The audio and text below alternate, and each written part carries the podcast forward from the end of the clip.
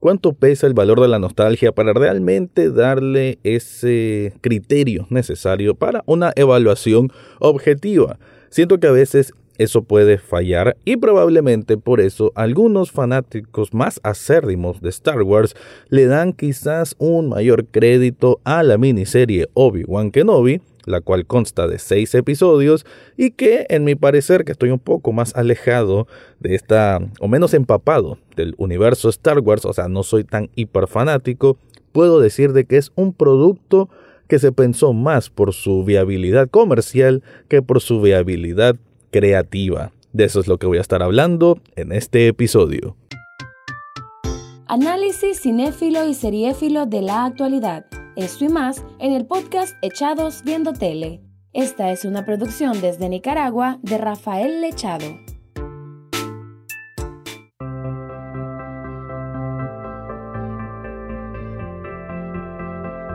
Bienvenido o bienvenida a un nuevo episodio de Echados Viendo Tele, el espacio para escuchar críticas, comentarios, opinión del mundo de las series y algunas veces de películas. Me quedo ahora con el apartado de las series para hablar de una de la cual se había tenido mucha expectativa desde inicios de este año y que se estrenó hace unas cuantas semanas, recién terminó ahorita en este mes de junio y hablo de Obi-Wan Kenobi que trae de vuelta al actor Iwan McGregor en ese papel tan icónico para una carrera muy brillante que realmente tiene este actor y que por entrevistas, por reportajes y demás se nota que él también estaba emocionado pues de volver a tener este papel como un maestro Jedi y todo lo que esto conlleva, ¿no? Porque obviamente cuando participas en una película de esta estirpe, ¿no? De, este, de una saga tan extensa, ¿no? De fanáticos además, pues obviamente sabes que tenés un, un gran peso encima y muchos, muchos, muchos ojos viéndote.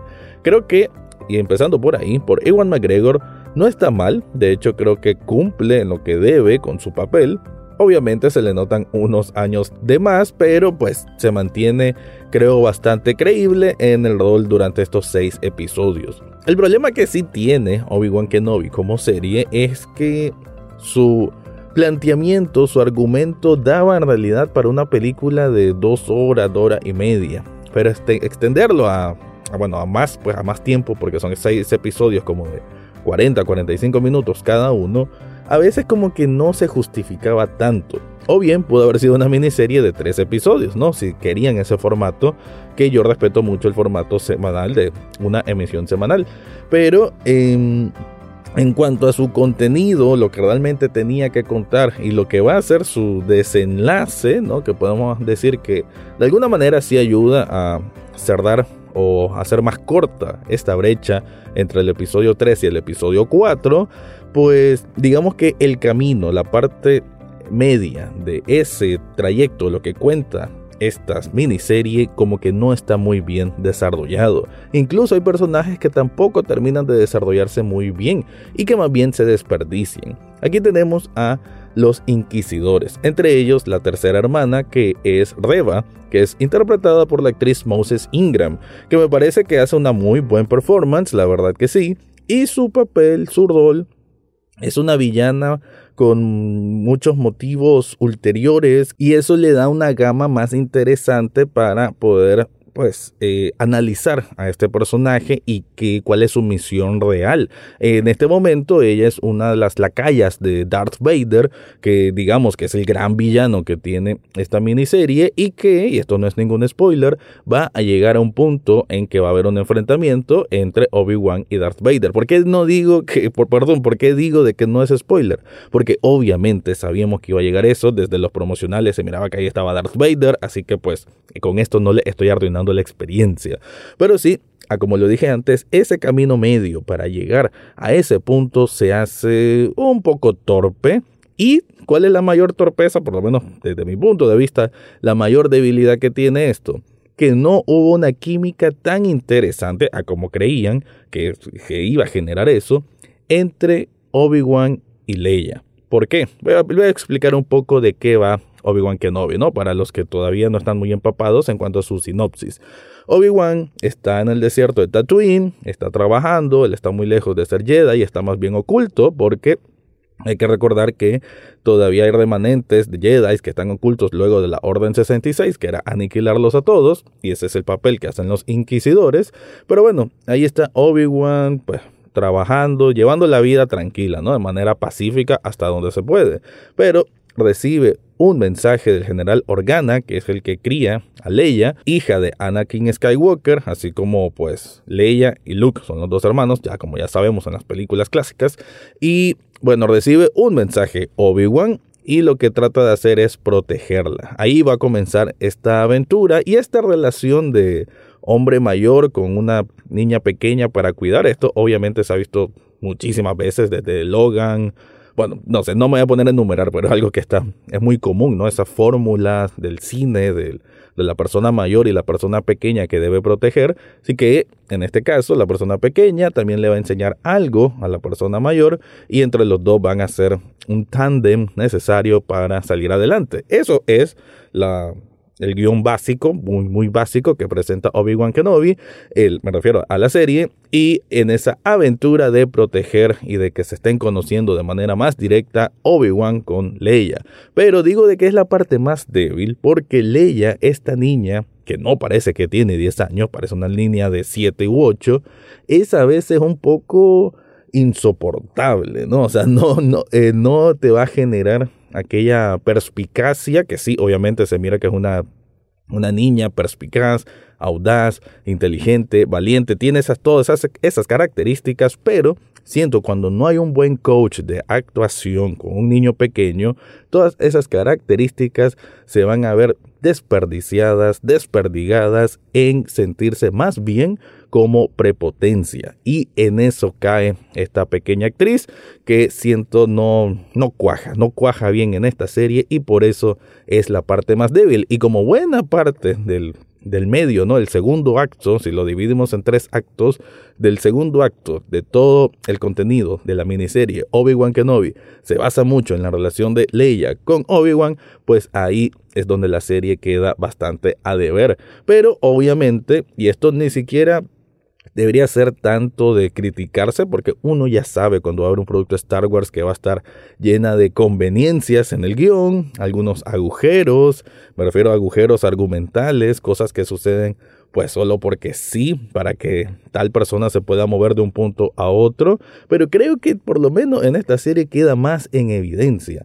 O por lo mismo de que falla en construir muy bien a lo quienes son sus piezas claves de personajes, entonces se notan más esas grietas y no funciona. Por eso digo de que Obi-Wan Kenobi miniserie es más un producto comercial que un producto creativo y con idea de expandirse más a como sí lo es, y lo hace de manera, digo yo, magistral, de Mandalorian. El Mandalorian, la verdad que es muy sencillo también en su premisa, también está lleno de conveniencias, pero tiene un atractivo, un apego en su historia y en sus por lo menos en su protagonista y todo esto, que realmente te hace que te importen los personajes, que te importa hacia dónde va la aventura y sobre todo que te sorprenda, ¿no? No es tan predecible y eso ayuda a que pues el, la audiencia se mantenga interesada. Pero bueno, voy a ampliar un poco más al respecto, pero antes te quiero contar algo.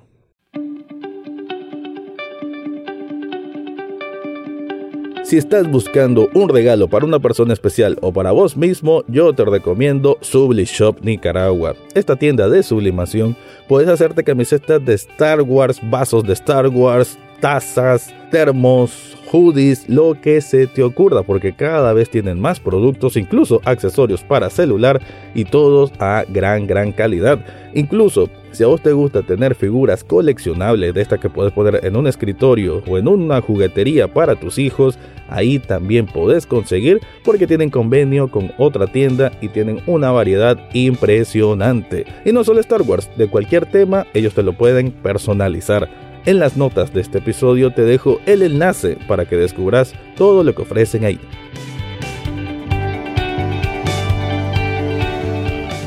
Ya hablé un poco de lo malo, quizás voy a retomar un poco después, pero bueno, hay que decir las cosas más positivas. Creo que a nivel de producción y a nivel de dirección también, pues cumple bastante. Deborah Shaw es una de las directoras principales de este proyecto, de esta miniserie, y ella es una de las que hizo los capítulos más interesantes en The Mandalorian, y entonces tiene ese nivel de calidad garantizado.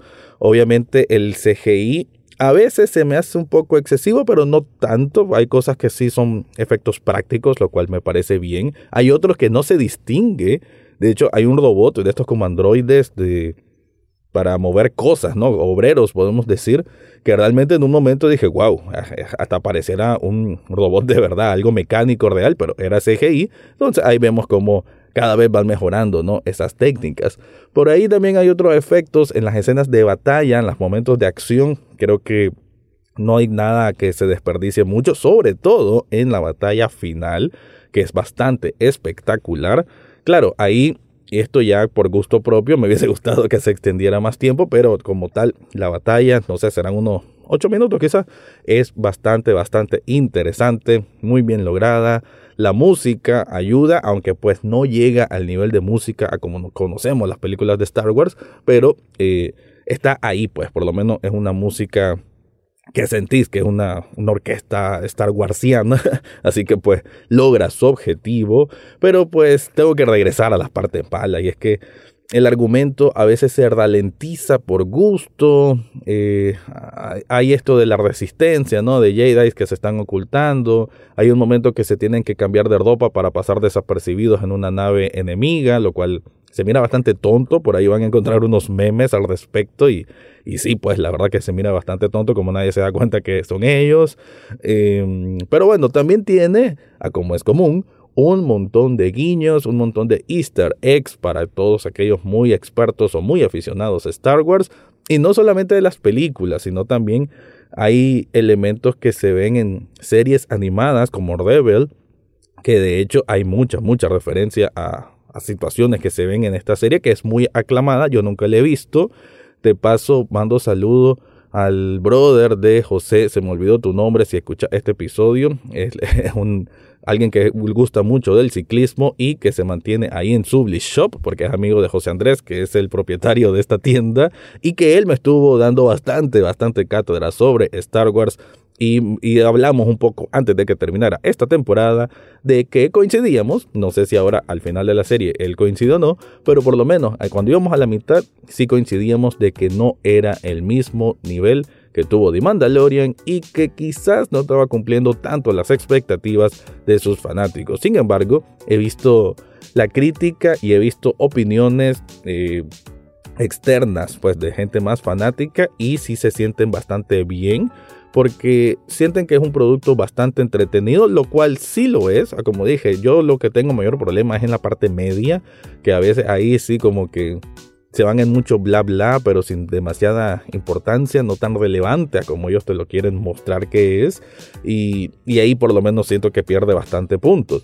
También en el caso, y esto hay que hacer un paréntesis importante, con Darth Vader lo cual sí se ve imponente, sí es un momento de aquellos que cualquier fanático se levanta y aplaude, oh, es Darth Vader, o sea, me refiero a él con todo y la armadura. También tenemos pequeños flashbacks con Anakin Skywalker, con este actor Hayden Christensen, que hay que mencionar de que estaba muy, muy emocionado por volver a interpretar este papel, muy agradecido con los productores, y se nota, ¿no? Se, se nota que le puso empeño al asunto. Pero por otro lado, y coincido a medias con otros que son más extremistas en decir de que Darth Vader más bien fue un desperdicio total en esta miniserie. No se me hace tan así, pero creo yo que en cierto momento pierde su mística, ¿no? Porque al salir tantas veces en las películas, yo sé que no es que salga poco, pero genera como aquel temor de que un ser, bueno, uno de los seres más poderosos del universo. En este caso, es cierto, pues que más joven, quizás tiene menos poder, pero por otro lado, no sé, se mira como un poco más fuera de control de sus emociones, menos menos capitán, ¿no? Menos un general a como se supone que es.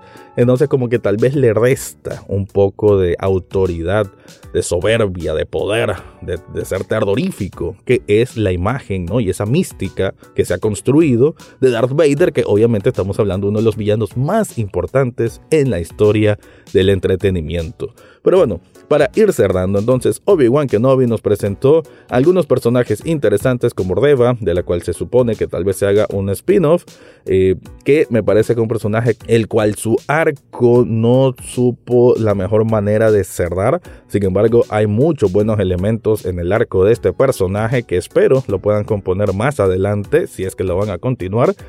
Por el lado de Darth Vader, pues creo yo que en realidad la serie Obi-Wan Kenobi solo está para esa batalla final. De, ahí no cuenta mucho más. La parte más débil, Leia, por, por mucho, pues la parte más débil que tiene. Y Luke, pues solo son unos cuantos vistazos que tenemos de él. Pero Quizás más adelante, si es que van a continuar esta miniserie, porque se supone que aquí termina, pero hay rumores que pueda continuar, quizás le den más relevancia al famoso Luke Skywalker, que en este caso pues es un niño. Con eso me despido. Antes de irme te recuerdo que Echados Viendo Tele también está en la televisión en Canal 8, sábados y domingos a las 9 de la noche. Ahora sí me voy, ese fue mi review de Obi-Wan Kenobi. Eso fue todo por hoy en Echados Viendo Tele. No olvides suscribirte desde tu sitio favorito, ya sea Spotify, Apple Podcast, Google Podcast o hasta en YouTube. En las notas del podcast encontrarás el acceso a Facebook, Twitter e Instagram, además de cómo hacer una donación de un café virtual a este programa. Gracias por escuchar y serán hasta la próxima semana.